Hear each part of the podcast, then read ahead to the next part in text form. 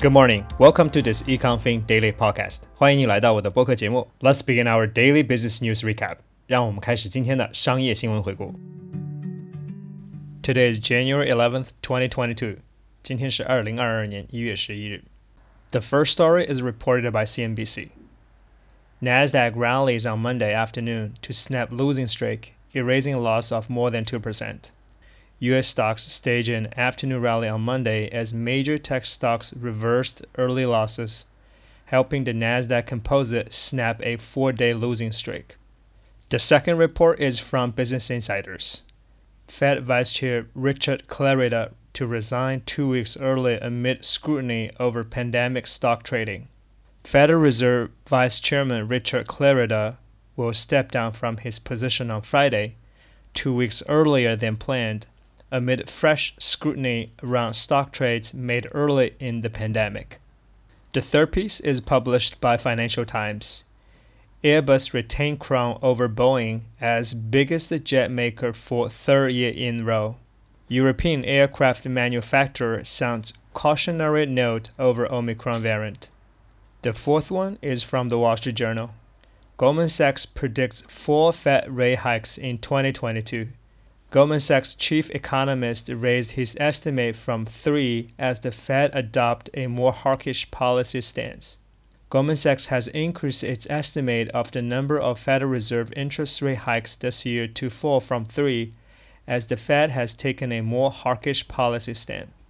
The last story is from Reuters. Macro and technical headwinds accrue for Bitcoin a weak start to 2022 and a host of looming macro and technical headwinds are setting cryptocurrencies up for a rough ride in the weeks to come. The biggest of them, Bitcoin, has managed to hold above the 50,000 mark since its December 4th crash and is down 12% this year. That's all for today's news. 在第二个部分，我们讲解一下今天一些主要的单词。在第一篇新闻里，一个主要的词是 snap，它的英文解释是 break or cause to break suddenly and completely, typically with a sharp cracking sound。它的中文解释呢就是断裂，有一个比较大声音的折断，但这里呢可以引申为某种突然结束的状态。第二篇新闻呢要注意的词是 scrutiny，scrutiny，它的英文解释是 critical observation or examination。也就是仔细检查、仔细研究的意思，通常用于描述某种调查。第三篇新闻呢要注意的词是 crown，crown 这个词大家一定不陌生，它的英文解释是 an award or distinction gained by a victory or achievement，especially in sports。它的原意呢就是皇冠，但这里呢是指某种胜利或某种成就，特别是指体育运动的。第四篇新闻呢要注意的词是 hawkish，hawkish，它的英文解释是 advocating an aggressive or warlike policy。Especially in foreign affairs，也就是鹰派的。在商业新闻里呢，它通常用于描述比较保守的货币政策。最后一篇新闻里要注意的词是 accrue，它的英文解释是 accumulate or receive，such as payments or benefits。这个词的意思呢是累计。通常呢，这些累计的 payments or benefits 呢还没有真的发生，只是预提的。希望这些解释能帮助你更好理解前面的新闻朗读。在最后一个部分，我们来讨论一下今天这几则新闻。第一则呢是有关 stock market，Nasdaq rallied on Monday afternoon。昨天早盘呢，纳斯达克还是处于下跌的状态，但是下午呢开始出现了反弹，特别是一些大型的科技股，帮助纳斯达克呢结束了连续四天的下跌。第二则新闻呢则是有关 Fed Vice Chair，也就是美联储副主席 Richard Clarida。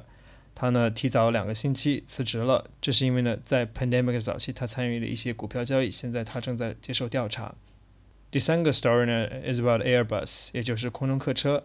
今年呢是第三年，空中客车呢战胜了 Boeing，成为世界上最大的 aircraft maker。